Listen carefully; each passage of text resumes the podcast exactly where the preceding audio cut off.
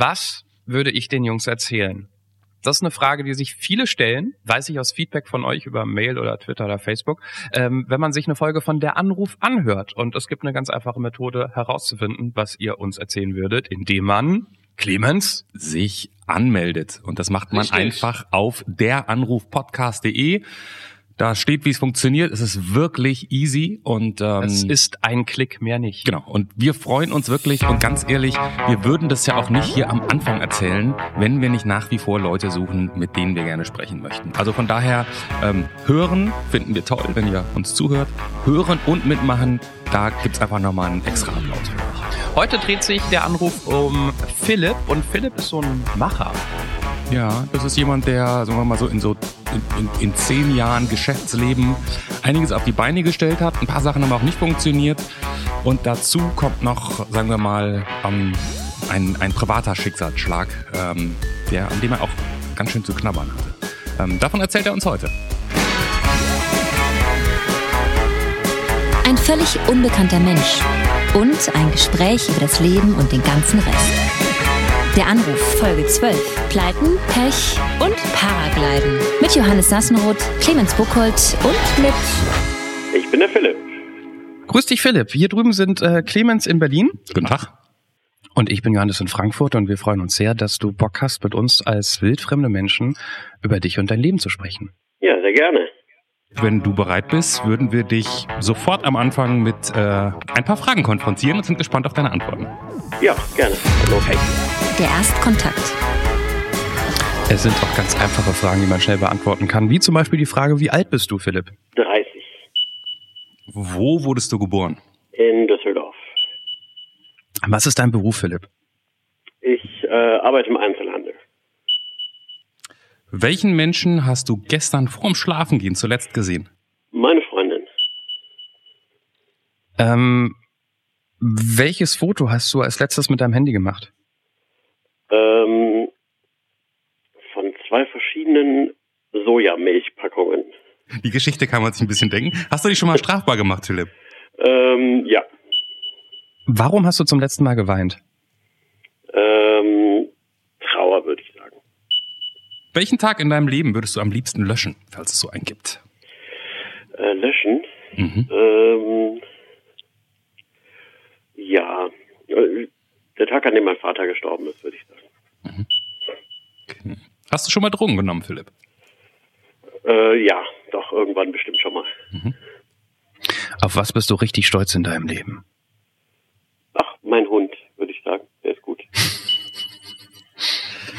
Dein bester Kumpel schätzt wahrscheinlich eine Menge an dir, aber irgendwas wahrscheinlich auch nicht. Was wird der sagen, wenn wir ihn fragen würden? Meine Unpünktlichkeit wahrscheinlich. Angenommen, du hättest die technische Möglichkeit, eine Nachricht dir selbst zehn Jahre zurückzuschicken. Welche Nachricht würdest du dem zehn Jahre jüngeren Philipp gerne mitteilen? Lass das mit der Gastronomie. Was steht ganz oben auf deiner äh, Das muss ich in diesem Leben unbedingt noch erledigen Liste? Ganz oben steht, weiß ich nicht, aber Paragliden würde ich gerne. Oh je, ich fürchte, ich ahne ein schlimmes Fachgespräch. Okay? Ich, werd, ich werde mich zurückhalten. Ich, ich zeige dir oft genug Videos von mir, das reicht. Ähm, wir sind jetzt sehr an der Oberfläche die ganze Zeit geblieben, deshalb lass uns mit einer Frage wirklich in, in die Tiefen deiner Seele einsteigen mit der Frage, die wir uns extra hier zum Schluss aufbewahrt haben. Es ist keine einfache Frage, ich hoffe, du kannst sie trotzdem beantworten. Kennst du einen richtig guten Witz? Ähm, gut ist natürlich Ansichtssache, aber ich habe mich vorbereitet. Ähm, was ist äh, rot und schlecht für die Zähne? Hm? Ein Ziegelstein. Auch das, ist so- das ist so, das ist diese, diese Art von Witz, die man schon 15.000 Mal gehört hat, aber Ja. man vergisst ihn jedes Mal und jedes Mal denkt man so, ach, ich hab's doch schon mal gehört, ich komme nicht drauf. Ich würde direkt gerne so ein bisschen dahin gehen, wo es vielleicht weh tut. Ähm, du hast geantwortet auf die Frage, ob es einen Tag gibt in deinem Leben, den du gerne löschen würdest. Also der Tag, an dem mein Vater gestorben ist, war jetzt auch keiner, der, an den ich gerne zurückgehen möchte. Ähm, was war an dem Tag mit deinem Vater so, dass du sagst, das, das wäre einer, den möchte ich gerne nicht nochmal haben und am besten löschen, wenn es geht? Ja, es war halt sehr plötzlich und unerwartet. Er saß äh, mit, mit Freunden im Garten, die haben gegrillt. Und dann hat er sich quasi runtergebeugt, um den Hund zu streicheln und ist umgefallen und war tot. Wow. Wie alt war dein Vater? 69. Mhm. Und äh, ja, ich war nicht da. Und ja, das war natürlich äh, schwierig. Also das war ohne jede Vorwarnung, ohne. Ja, genau, ohne Anzeichen vorher quasi.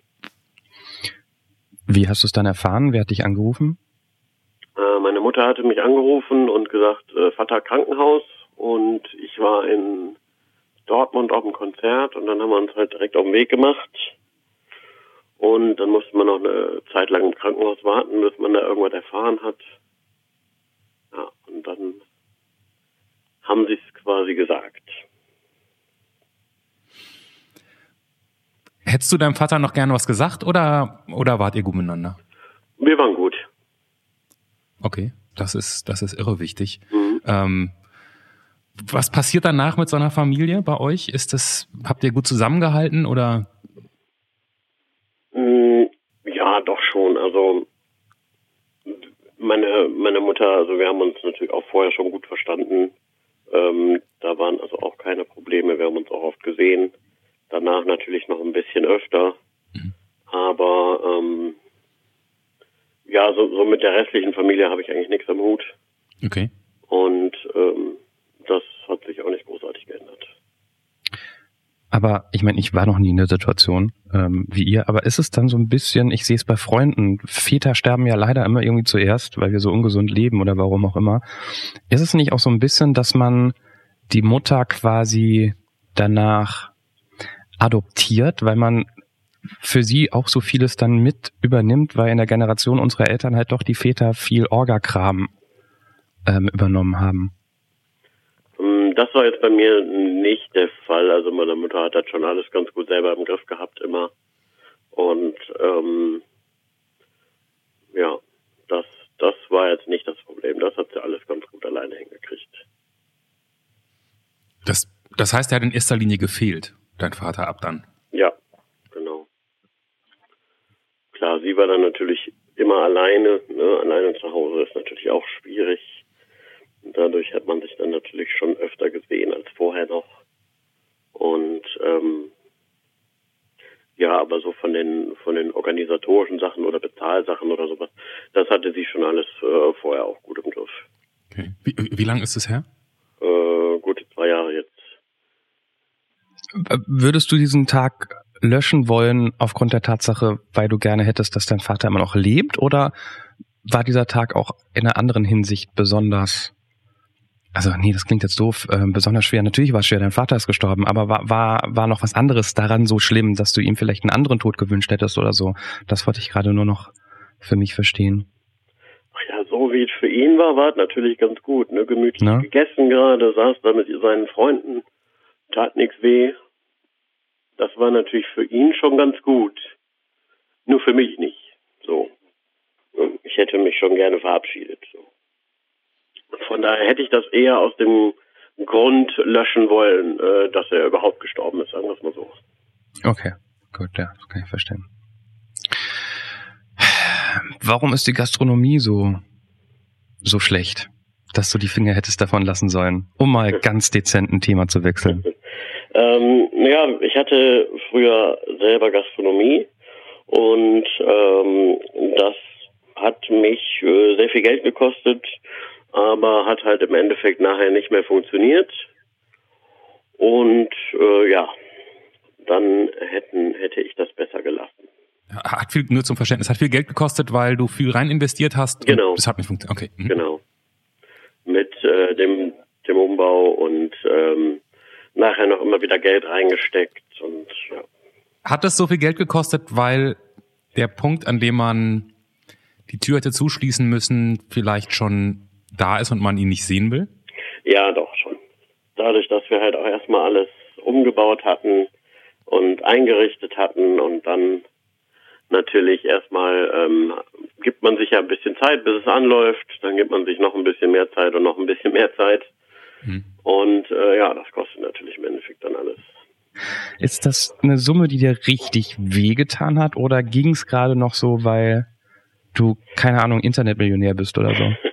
Äh, leider nicht. Äh, also wehgetan hat es natürlich auch, aber das Geld ähm, war vorher verdient quasi. Ähm, ich hatte noch mit meinem Vater ähm, andere Firma zusammen. Wir haben An- und Verkauf von Grundstücken, Forstbetrieb, Holzhandel gemacht. Und äh, daher kam das Geld. Das, das heißt, du zahlst jetzt im Nachhinein, wie, wie lange ist es her? Wann hast du ähm, sozusagen da abgeschlossen? Als wir zugemacht haben, war es ja zweieinhalb Jahre jetzt her ungefähr. Okay. Und ist es was, woran du heute noch zahlst? Gibt es da noch Spätfolgen sozusagen? Ähm, indirekt. Also für die Gastronomie selber nicht, aber das Geld hat dann natürlich ein bisschen in der anderen Firma gefehlt. Und äh, davon zahle ich auch noch was, ja. Wie blickst du auf diese Zeit zurück? Und auch auf die Tatsache, dass, dass es nicht funktioniert hat? Ähm, ja, ist natürlich schade. Ähm, war auch insgesamt eigentlich ähm, meiste Zeit zumindest ähm, eine gute Zeit. Hat auch Spaß gemacht, muss ich sagen. Ähm, das an der Theke stehen und mit den Leuten und kochen. Hm. Und ähm, das, das hat schon Spaß gemacht, aber ich könnte trotzdem insgesamt ich denke doch, ich könnte insgesamt darauf verzichten. Okay. Also keine, nichts, wo du sagst, wertvolle Lektion gelernt, die stärkt mich fürs Leben, sondern gern auch nicht, wenn man es gewusst hätte. Wenn man es gewusst hätte, gerne nicht, ja. Wir fassen zusammen mit den schlauen Worten von Philipp. Lass die Finger von der Gastro. Ja, weiß ich nicht, ob ich dazu generell sagen würde, aber. Hättest du, dein, hättest du dein zehn Jahre jüngerem Ich gesagt vorhin? Ja, hätte ich mir. Aber ob ich das generell jetzt so, ja, ich weiß nicht. Meinst du, dass der zehnjährige, zehn Jahre jüngere Philipp auf dich gehört hätte? Nur wenn er wüsste, dass ich aus der Zukunft komme. Ja, und hätte er das geglaubt, ne? Ah, schwierige Geschichte. Ja, doch, ich hätte da überzeugend sein können. Ach so, okay. Ja. okay. Aber, aber der, der Philipp ist schon ein, ich will nicht sagen von sich selbst überzeugt. Doch, das ja, muss ja gar nicht negativ sein. Du bist schon überzeugt von dir, oder? Ich glaube, wenn man irgendwie so äh, Grundstücke an- und verkauft, Gastro aufmacht, ähm, da Geld reinsteckt, dann bist du jemand, der, der äh, an seine Ideen glaubt und die einfach umsetzen möchte. Ja. Das, ja, doch, kann man so sagen. Wie würdest du dich sonst im Leben beschreiben? Bist du, bist du ein geselliger Mensch? Ja, auf jeden Fall. Also ich sitze gerne auch mit Freunden einfach zusammen, ein bisschen was erzählen, Bierchen trinken, wie eben schon gesagt. Und so verrückte, um, um, um mich kurz rauszuziehen für die nächsten Minuten. Und du hast noch so verrückte Lebensträume wie Paragliden. Ja, genau. ich werde die Grundfrage stellen, die ich auch Johannes immer stelle, der mir tatsächlich immer wieder mal so Videos schickt, wo ich so denke, das sieht da ganz schön aus, aber wenn da oben so ein Vogel reinfliegt und ein Loch reinmacht, dann war das das letzte Video, was du mir je geschickt Warum Paragliden? Ja, das ist, ich finde, das sieht sehr entspannt und schön gemütlich aus. Man kann ja. schön da die Zeit da oben genießen. Ja. Ist jetzt nicht so wie Fallschirmspringen, wo man da Geschwindigkeit und äh, so, dann, dann habe ich es lieber gemütlich ja. daher gleiten sozusagen. Ja, hast du nur gesehen oder schon gemacht? Irgendwie nur gesehen so. bis jetzt. Okay. Ich kann dich natürlich nur bestätigen, diese Annahme. ähm, ich fliege seit 2012 habe ich, glaube ich, meinen Schein gemacht, damit ich fliegen darf. Mhm. Ähm, genau das ist eben das Tolle, weil alle immer denken, boah, das muss ja so krass sein da oben. Es ist nur krass. Also man hat nicht den Adrenalinkick, sondern ähm, man ist tatsächlich auch die ganze Zeit ziemlich angespannt, äh, also ich zumindest, ähm, weil du ja ah, arbeiten musst, um oben zu mhm. bleiben. Ne? Du musst immer die, die warme Luft suchen, die dich oben hält, sonst gleitest du innerhalb von ein paar Minuten runter. Ja. Ähm, und dann hat man manchmal so diesen Effekt, dass ich gestartet bin und ich kreise und arbeite mich hoch über den Berg und guck mal, hm, in welches Teil fliege ich denn jetzt? Fliege ich wieder zurück und ich gucke irgendwann auf die Uhr und denke mir so, oh, sind ja schon zweieinhalb Stunden rum.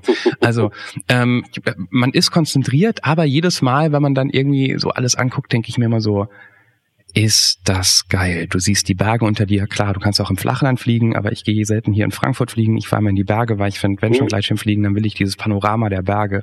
Ja, genau, ist, sowas will ich auch. Genau, es ist relativ ruhig, ne? Du hörst nur den Wind. In deinem Schirm hörst du tatsächlich den Wind. Ähm, und es ist so, es ist so sehr beruhigend und du bist für dich allein da oben und es macht unfassbar viel Spaß. Und wenn man landet, ist man einfach glücklich. Ähm, und, und Clemens sagt immer so, du, du wirst sterben. Ich habe ein großes Vertrauen in die Technik, das ist TÜV geprüft, du musst das alle zwei Jahre eh wegbringen. Und ein Vogel ein Loch ist nicht das Problem. Wenn ein Vogel in deine Leinen landet, dann hast du tatsächlich ein Mega-Problem. Dann kannst du auch schon mal runterkommen. Aber ich sage auch immer, je höher man fliegt, umso sicher ist man, umso sicherer ist man, weil du hast mehr Zeit beim Runterfallen, um irgendwie was dran zu ändern oder deinen Rettungsfallschirm rauszuziehen. Ähm, es ist die billigste Variante, in die Luft zu kommen und die einfachste. Also mach mal einen Grundkurs Mach, mhm. mach gar nicht erst einen Tandemflug, was viele machen. Ich glaube, das ist relativ langweilig, weil man sitzt dann oben und man kann sich als, als Mensch schon sehr schnell an, an bestimmte Perspektiven gewöhnen und runtergucken und denkt sich, ja, ist ja schön hier oben. Aber man merkt gar nicht, wie toll das ist, wenn man eben selbst gucken muss, wo fliege ich hin. Deshalb einen Grundkurs anfangen, das dauert vier Tage ähm, und dann weiß man, mache ich weiter oder nicht, habe ich das Gefühl dafür und dann hat man da sehr viel Spaß. Jetzt rede ich ganz schön viel über mich, ne? Das wollte ich gar nicht. Aber ist interessant. Also was, was, war, was war denn da, was war denn das? Also, da, da wirft man so ein Wort hin und dann redet Johannes ist, einfach so, es hört nicht mehr auf. Es, kann, kann, kann mindestens der deutsche Paragliding Verband irgendwie unseren Podcast sponsern. Ja, also D DHV, Deutsche Hängerkleider. Es, es, es, tut mir leid, Philipp. Der Anruf, es geht eigentlich um dich. Jetzt habe ich gerade gefühlt eine halbe Stunde geredet. Ähm, was ich sagen möchte, mach's, es ist toll. Sorry. Ist total in Ordnung, Johannes. Es war mega interessant. Es war können wir es kürzer mega schneiden? interessant. Mhm. Habe hab ich schon gesagt, dass ich auch in Chile und Brasilien fliegen war? Ja, ne? Philipp, du hast dich schon mal strafbar gemacht, wenn ich kurz mal die, wenn wir uh, kurz mal woanders danke, hingehen dürfen. Danke, danke. Ähm, irgendwas Dramatisches oder irgendwie als Schüler irgendwie im Supermarkt geklappt? Was natürlich auch dramatisch sein kann, aber ähm, irgendwas Schlimmes angestellt? Ähm, definiere schlimmer, also. Keine Ahnung, gib mal ein, mach mal ein Angebot. Ich habe jetzt keinen umgebracht oder so, wenn das okay. für euch schlimmer wäre. Ähm, okay. Nee, das war, äh, hing also auch mit der Selbstständigkeit zusammen. Okay. Und ähm, zum Beispiel ähm, eine Sache war, wovor ich, äh, womit ich vor Gericht war, ähm, ich sollte bei einem Nachbarn auf dem Grundstück Holz abgemacht haben. Mhm. Und ähm, ja, dann kommt man da vor Gericht und ähm, ganz kurz, also so Nachbarschaftsstreitmäßig. ja gut, es, es ging dann schon natürlich um äh, um so ein so ein Waldgrundstück, was dann natürlich auch schon mal ein bisschen größer ist okay. wo es dann auch um äh, um ein paar Euro mehr geht als bei einem, vielleicht einem normalen Nachbarschaftsstreit, sage ich mal. Okay. Mhm. Ähm, ja, damit kommt man dann äh, vor Gericht und erklärt, mh, hm, ja, ich habe gar kein Holz abgemacht, war ein Unternehmer, den habe ich nicht beauftragt, sondern noch jemand anders und dann äh, ja Recht haben und Recht kriegen ist natürlich noch ein Unterschied. Der Richter sieht das anders. Dann muss man zur nächsten Instanz und so, also im ersten Instanz verurteilt worden, in der zweiten Instanz dann freigesprochen worden. Ähm, aber hat natürlich erstmal lange gedauert und da man als Eigentümer des Grundstücks, wo eigentlich Holz abgemacht werden sollte, immer der erste Ansprechpartner natürlich ist, ähm, wäre das so ein Fall, wo man quasi sagen könnte, ich hätte mich strafbar gemacht. Allerdings mhm. ähm, bin ich, wie gesagt, freigesprochen worden. Das klingt nach viel Anwälten. Ja, das, das klingt auch nach viel Zeit, weil man dann, weil die Grundstücke, die wir hatten, die waren auch alle in den neuen Bundesländern. Da muss man auch immer darüber, wenn sowas ist. Ähm, ich glaube, das hat insgesamt musste ich dafür sechsmal nach Frankfurt-Oder fahren. Okay. Was von hier aus 600 Kilometer eine Strecke ist. Ja, nervig und anstrengend. Ich muss ja, ich muss das nebenher mal, ich muss zwischendurch immer auf meinen Zettel gucken, dass der Philipp 30 ist, weil, und das meine ich gar nicht von, dass deine Stimme alt klingt, du klingst nur, ich denke immer, der Philipp ist so Mitte, Ende 40, der klingt so lebenserfahren, du klingst so lebenserfahren irgendwie. Du sitzt da irgendwie in deinem Sessel und ähm, keine Ahnung, ob dir das öfter begegnet oder ob sich das sofort auflösen würde, wenn ich dich sehe. Bist du jemand, der Jetzt hast du Gastro gemacht, jetzt hast du irgendwie im Holzhandel warst du aktiv ähm, und, und, und mit dem, jetzt machst du Einzel, was hast du jetzt? Einzelhandel hast du jetzt gesagt? Ich bin jetzt, ich arbeite jetzt im Einzelhandel, ja. Heißt arbeiten, du bist angestellt? Ja, genau. Ach kommen. Mm. Ich, dachte, ich dachte nämlich jetzt gerade, ich wollte gerade darauf hinaus, der Philipp, das ist so ein, der ist 30, das ist so ein Selfmade-Typ, der, der wird doch nie irgendwo anfangen, wo er 9 to 5 arbeiten muss und ins Büro geht. Doch. Doch. Doch. Und wie ist das? Nach wenn man äh, so lange vorher eher so auf der Selfmade-Schiene unterwegs war? Äh, ja, es ist okay. Man hat natürlich weniger Stress. Mhm. Ähm, klar würde ich äh, vielleicht ähm, noch mal einiges äh, vielleicht auch anders machen. Mhm.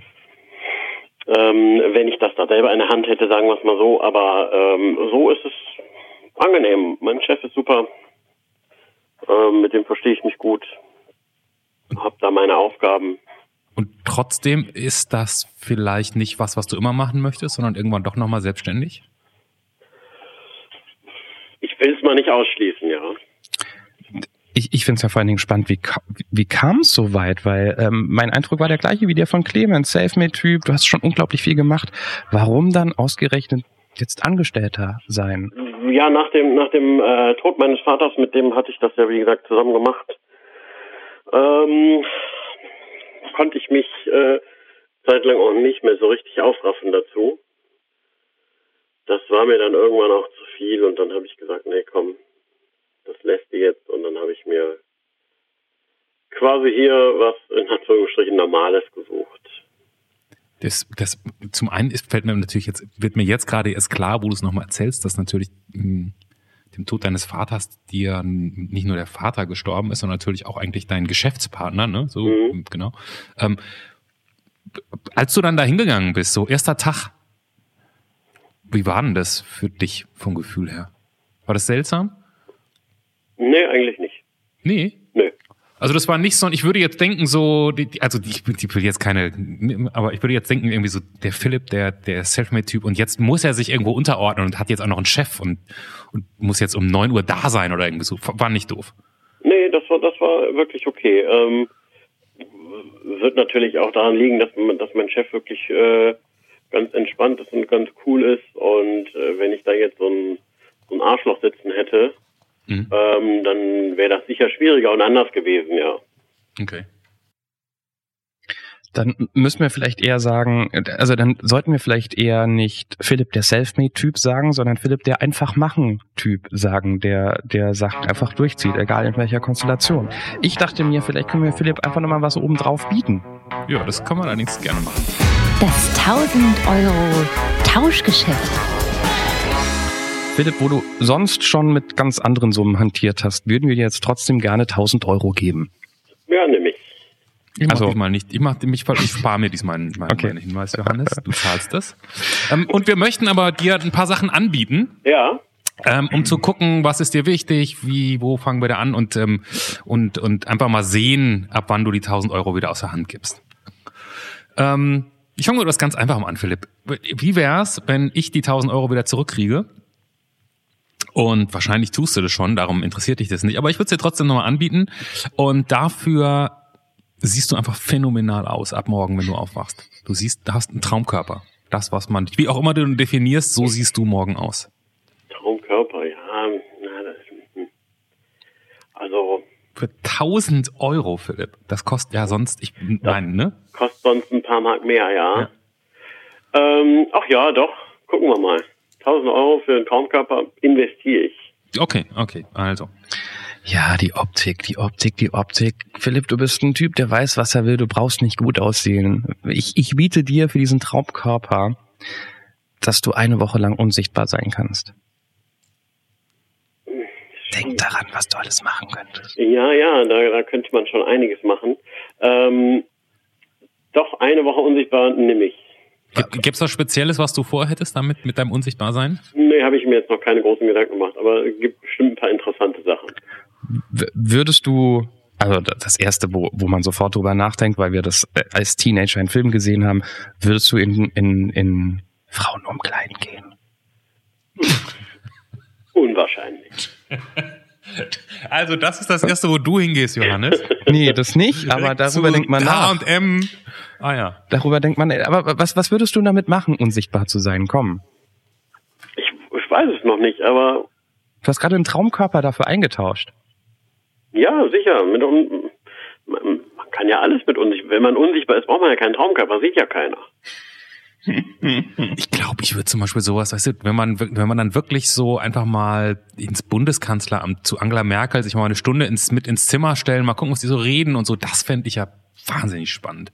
Also dann eher zu Trump wahrscheinlich, das äh, könnte spannender werden. Oh ja, da weiß man da wahrscheinlich, aber auch schwerer auszuhalten würde. Ja, du hast wahrscheinlich, ja. Ja, ja, ja. Wo wir gerade von Trump reden, ich komme mit meinem nächsten Angebot. Ähm, wie wär's, Philipp, du könntest einer Person deiner Wahl, also einer Person deiner Wahl würde etwas Schlechtes passieren, ohne dass es jemals eine Verbindung zu dir gibt. Nee, dann, dann bleibe ich lieber bei dem Unsichtbar. Da gibt es niemanden, wo du denkst, der, oh, der hat es so verdient, der. Ja, war schon, aber dann äh, habe ich lieber trotzdem eine Woche lang was für mich als ja. einmal sowas. Okay. Ähm, ich biete dir dagegen, dass du weißt, wie dein Leben in zehn Jahren aussieht. Ist nur die Frage, was man dann konkret ändern müsste, damit es eventuell nicht so wird. Wenn es denn nicht gut werden sollte. Das ist ja wiederum Frage. Und, und wir sind jetzt nicht in so einem Meta-Ebenen Science-Fiction-Film, wo du dadurch, dass du das siehst, was in zehn Jahren kommst und dein Leben veränderst, erst genau dort landest, sondern du könntest dein Leben wirklich verändern. Also Du wüsstest ganz einfach, okay, ich, ich muss morgen kündigen und mein Leben sieht vielleicht ganz anders aus. So. Ja, aber dann wüsste ich ja immer noch nicht, was ich dafür machen muss. Ich glaube, ich bleibe beim Unsichtbar. Oh, eine letzte Sache biete ich für den noch. Ich biete dir an, dass du quasi so ein bisschen als, sagen wir mal, Lebensjoker mhm. kriegst, hättest du jederzeit in deinem Leben die Möglichkeit zu sagen, du gehst in so eine Art, sagen wir mal, wie bei so einem Zeugenschutzprogramm kannst du dein komplettes Leben hinter dir lassen, um mit deiner neuen Identität irgendwo wieder anzufangen. So als, als Bonusmöglichkeit im Hintergrund in deinem Leben. So komplett mit alt wird alles gelöscht und. Genau, es gab's nicht, du kriegst eine neue Identität, du bist der Einzige, der das weiß, man verfrachtet dich, was weiß ich, wo du dann leben möchtest. Oh. Ähm, und das musst du nicht morgen machen, das hättest du sozusagen, du hast die, die Telefonnummer, ähm, Better Call Saul, du hast ja, die Telefonnummer ja. im, im Hinterkopf und kannst da jederzeit anrufen. Das nämlich. Echt? Mhm. Das überrascht mich jetzt. Warum? Das kann man immer gebrauchen. Das ist ja ultimativ. Egal was. Das ist praktisch. Weil ich dachte gerade, nachdem du auch nicht zehn Jahre in die Zukunft gucken wolltest, dass du, dass du sowas von im Reinen mit dir bist und mit dem Leben, das du führst, dass du da keine Angst hast, was passieren könnte. Nö. Kann immer was passieren, ne? weiß man ja nie. Aber das ist, das ist schon eine ziemlich praktische Sache, ja. Das aber, würde ich auch irgendwie, ja. Aber Stand der Dinge jetzt? Bist du im Reinen mit deinem Leben? Siehst du irgendwelche Fehler, die du bereust du Sachen?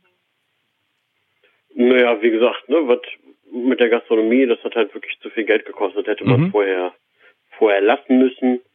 Und ähm, ja klar hätte man noch ein, zwei andere Sachen anders machen können, aber dann weiß man natürlich nie, wie es heute wäre, ne? wo man dann genau stehen würde. Also bist du eigentlich zufrieden? Oder wie, ja. wie, wie, soll ich das verstehen? Also dafür, dafür, wie es gelaufen ist, bin ich jetzt zufrieden. Das kann man eigentlich nur noch mit einem Bild von uns verschönern, Johannes, oder? Wenn jemand sowas, so, sowas Tolles über sich sagt. Ich weiß nicht, ob, ob verschönern das richtige Wort ist, aber Philipp, ähm, du kriegst natürlich auch ein Geschenk, wie jeder, der mitmacht bei der Anruf. Ich weiß nicht, kennst du die anderen Folgen? Ja, habe ich alle gehört. Genau. Oh, alle gleich. Gibt es eine Lieblingsfolge von dir? Ähm, ich weiß nicht, war das die erste mit Dennis? Dennis, ja, das war die erste, Sprengstoff. Ja. Mhm. Ähm, die, die war schon, die fand ich schon richtig gut, also sehr interessant auch. Ähm, ja, ich glaube, das wird, das ist so mein Favorit. Das wundert mich nicht bei, bei Jens, so wie er drauf ist. Frauen haben mir oft gesagt, sie mochten Dennis nicht so. Warum auch immer. Das finde ich irritierend. Und Männer mögen Dennis und die Geschichte, die dahinter steckte. Ja, keine Ahnung. Ja. Ähm, okay, dann weißt du, du kriegst jetzt ein Bild. Rohrschachtest. Clemens macht ein paar Kleckse mit Farben deiner Wahl auf einem Zettel. Genau. Yes. Jawohl. darfst du die Farben jetzt aussuchen? Ähm, schwarz und dunkelgrün. Aus einem bestimmten Grund? Haben die Farben irgendwas, tun die was für dich oder einfach nur gefallen dir jetzt gerade so? Die gefallen mir. Okay. So, sofort, soweit. Ja. Lass dir Zeit, es ist ja schon quasi fertig in der anderen Zeit. Achtung, jetzt bin ich gespannt. Clemens klappt für mich auch. Kannst du uh. sehen? Ja. Erstens möchte ich keinen, keinen schlechten Kommentar mehr über mein Bild von vor zwei Folgen hören, weil auch bei dir fehlt jetzt, fehlt jetzt eine Seite. Ja, aber bei mir ist es gewollt, ja. Das ist Technik, weil ich große Erfahrungen im Rohrschachtestbilder machen habe. Bla bla bla bla. Es hat was von einer, von einer Raupe, oder? Findest du? Ist, ja. Ja, ja so, vielleicht. Ich hat's ja nochmal hin. So, ja, es hat ja was, so, so Insekt, das noch nicht fertig ist. Ich weiß gar nicht, wie ich das deuten soll, aber dieses, dieses, also das Grün gefällt mir gut und diese Punkte gefallen mir gut. Ihr wisst jetzt wahrscheinlich noch nicht genau, worüber ich rede. Philipp, du wirst es später sehen. Ich finde es schön gelungen. Gebt gerne mal Feedback, was ihr da drin seht. Ähm, über Twitter heißen wir der Anruf oder über Facebook, da heißen wir auch der Anruf. Oder schickt uns eine Mail. Wisst ihr gerne mal, was die anderen Leute in diesem Bild immer sehen. Philipp! Es hat mich gefreut. Wir wünschen dir noch einen, einen schönen Tag. Das wünsche ich euch auch, danke. Ciao, Philipp. Tschüss. Okay, ciao.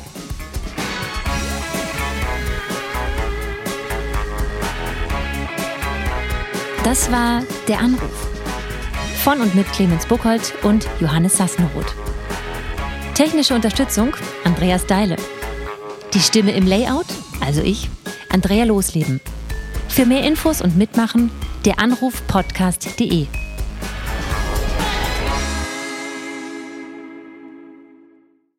Du sagst ja, doppelt gemoppelt hält besser.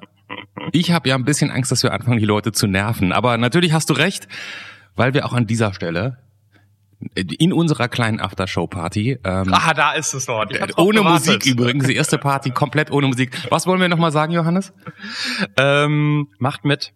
Ähm, also der Anrufpodcast.de, die Seite kann man nicht oft genug sagen. Nicht, weil wir da irgendwie Klicks brauchen. Ähm, sondern wir haben keinen Bock miteinander zu reden. Es gibt so viele Podcasts in Deutschland, wo sich zwei Hansel hinsetzen und miteinander quatschen. Das mag okay sein, das ist nur nie unser Ding. Wir wollen einfach Geschichten hören von wildfremden Menschen, Geschichten aus dem echten Leben. Und dazu brauchen wir diese wildfremde Menschen, das wird nämlich ihr. Also, ähm, sagt Freunden gerne davon, die den Podcast vielleicht gar nicht kennen, Bescheid, dass man hier mitmachen kann. Äh, man muss sich vorher keine Gedanken machen, was besonders war im Leben. Einfach, einfach auf der Anrufpodcast.de gehen und sagen, ja, ich will und wir kümmern uns um den ganzen Rest. Falls euch das jetzt ein ganz kleines bisschen genervt habt, weil ihr das schon mal gehört habt, sorry, tschüss und bis nächsten Freitag. Entschuldigung, im Radio gibt's auch immer die gleichen Songs und es nervt keinen. Ah, nee, doch, das nervt die Leute. Tschüss.